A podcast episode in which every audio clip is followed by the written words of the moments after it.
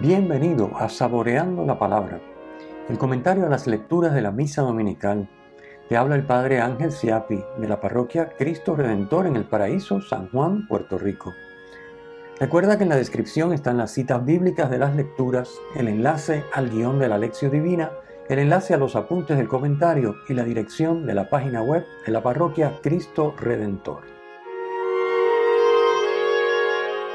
En el nombre del Padre, del Hijo y del Espíritu Santo. Amén.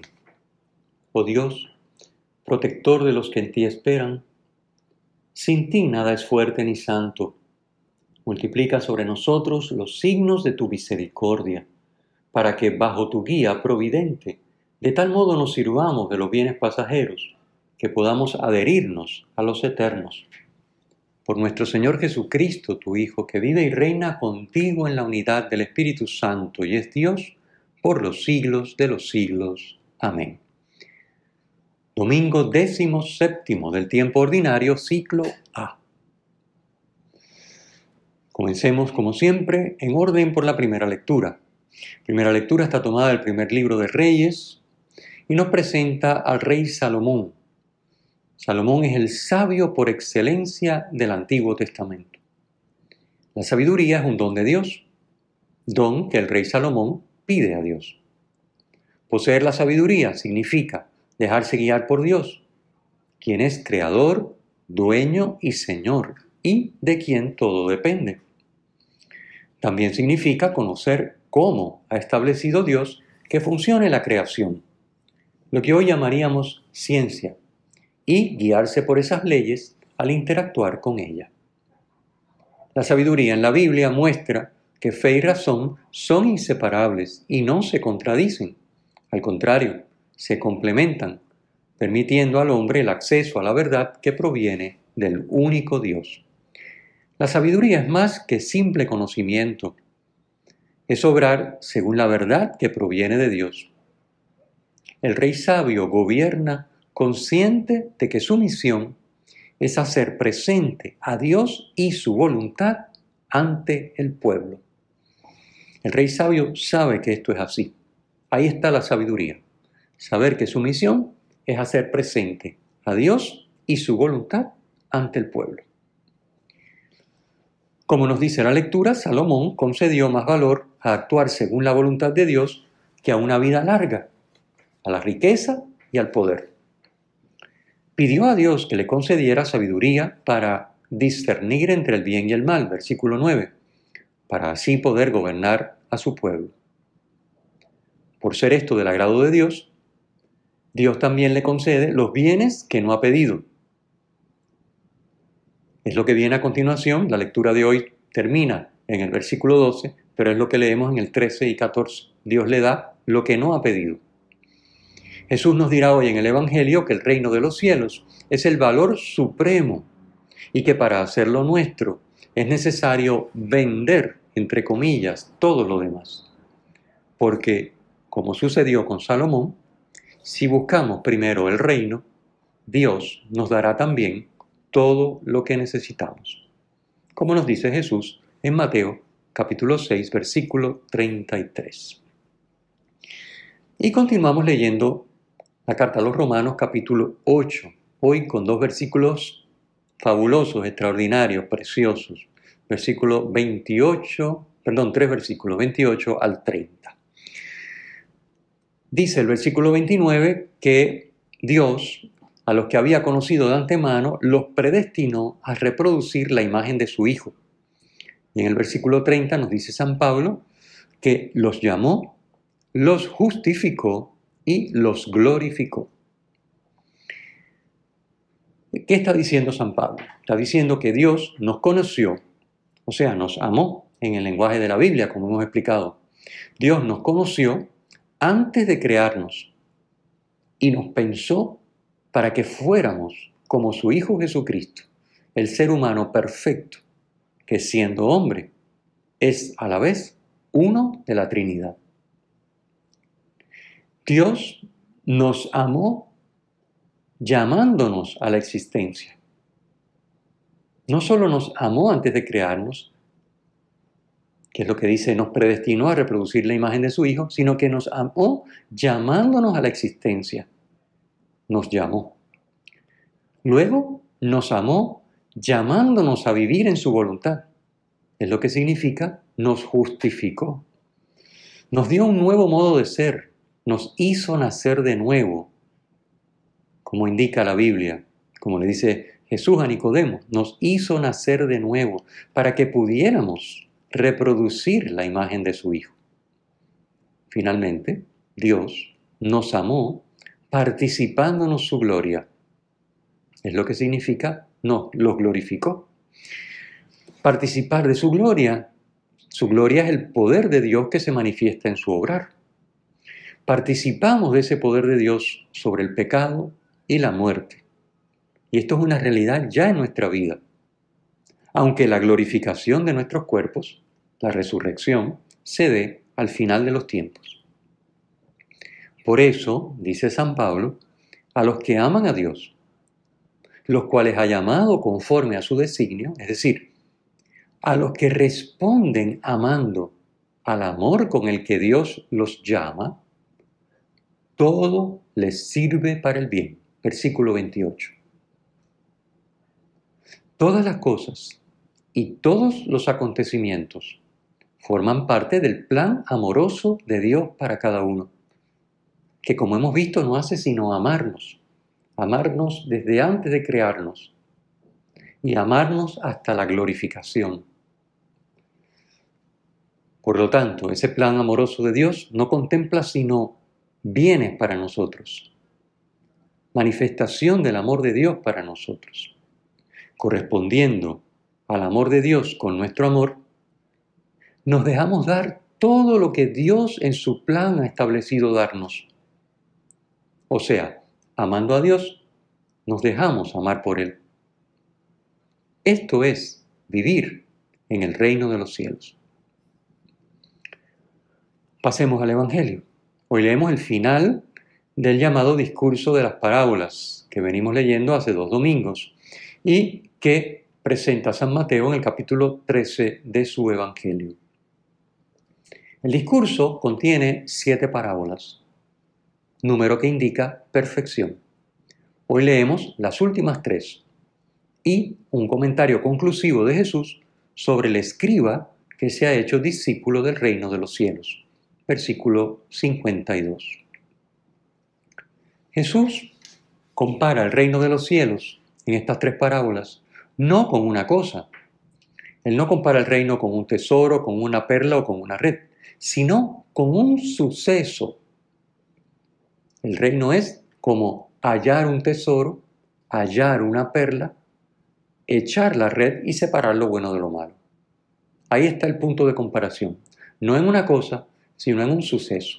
En las dos primeras parábolas se trata de obtener algo cuyo valor sobrepasa la capacidad de adquisición del que lo encuentra.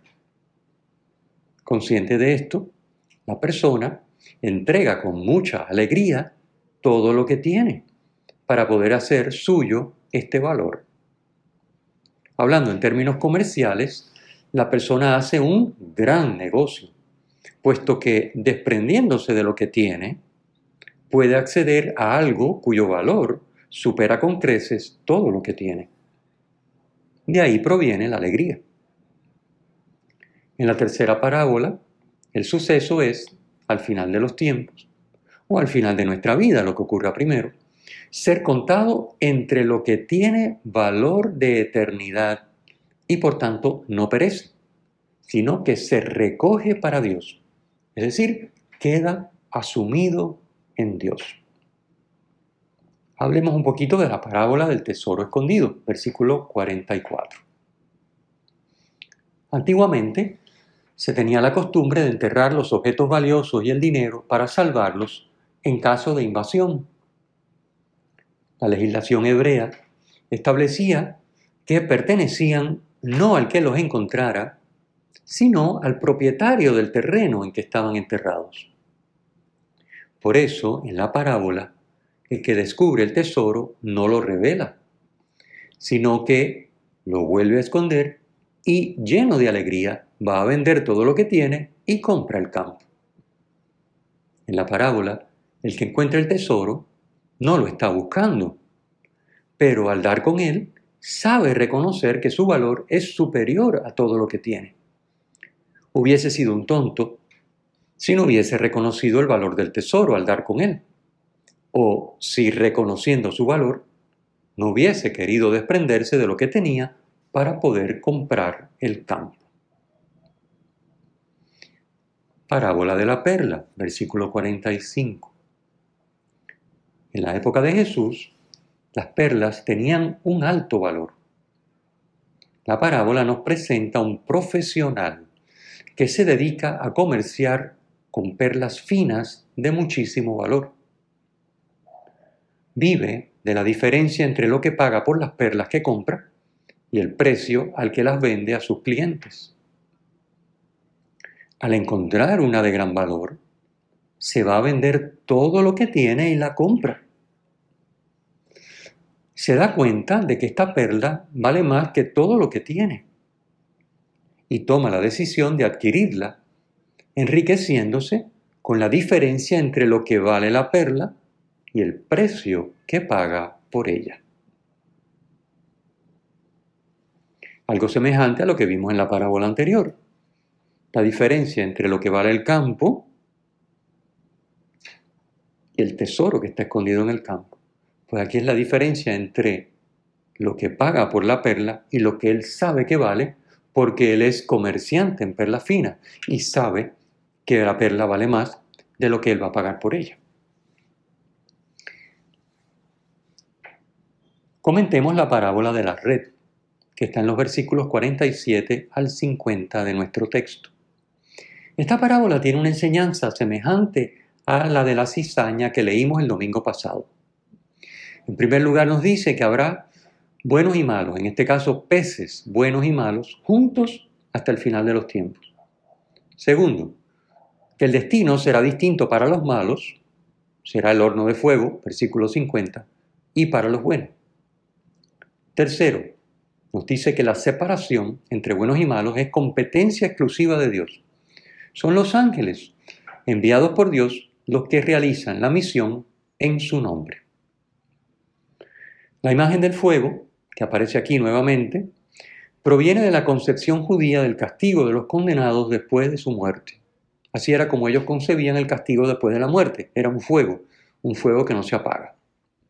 Y por lo tanto es el lenguaje que se utiliza en la parábola.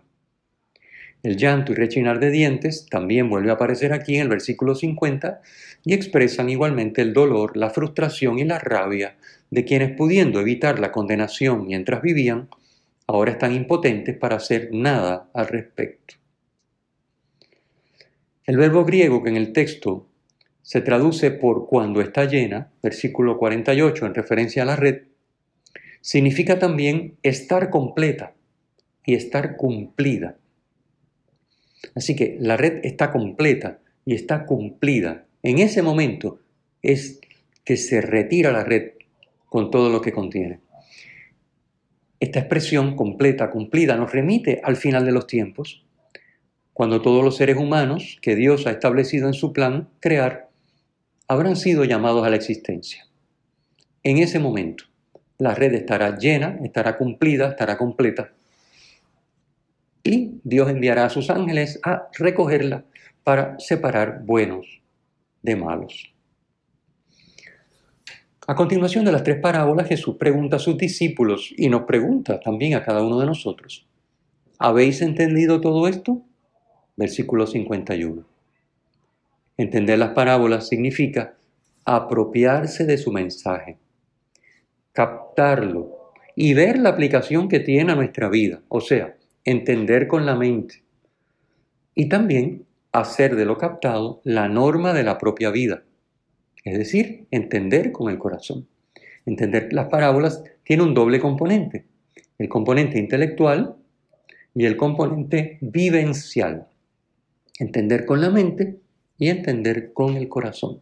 Y Jesús nos pregunta a ti y a mí, ¿entendemos las parábolas? ¿La entendemos con la mente? ¿La entendemos con el corazón? Es decir, ¿la estamos haciendo norma de nuestra vida? Finalmente, en el versículo 52, aparece la expresión un escriba que se ha hecho discípulo del reino. El escriba es el experto en interpretar la Sagrada Escritura hebrea. Al hacerse discípulo del reino, aprende a tomar de lo antiguo, del Antiguo Testamento en nuestra Biblia, en la escritura hebrea, lo que es útil a la luz de lo nuevo, o sea, a la luz de la revelación de Jesús en el Nuevo Testamento. De este modo, lo antiguo adquiere su plenitud y su verdadero valor. Tanto lo antiguo como lo nuevo forman parte del tesoro con el que el padre de familia suple las necesidades de los suyos. Llegados a este punto, creo que es momento para examinarnos. Hemos captado que correspondiendo al amor de Dios con nuestro amor, nos dejamos dar todo lo que Dios en su plan ha establecido darnos. Que amando a Dios, nos dejamos amar por Él. Es para nosotros esto el valor supremo que relativiza todo lo demás. Estamos, por tanto, dispuestos a entregarlo todo con tal de hacerlo nuestro. El Señor esté con ustedes y con tu espíritu. La bendición de Dios Todopoderoso, Padre, Hijo y Espíritu Santo, descienda sobre ustedes y permanezca para siempre. Amén. Si te ha gustado, usa el enlace para compartirlo con tus amigos.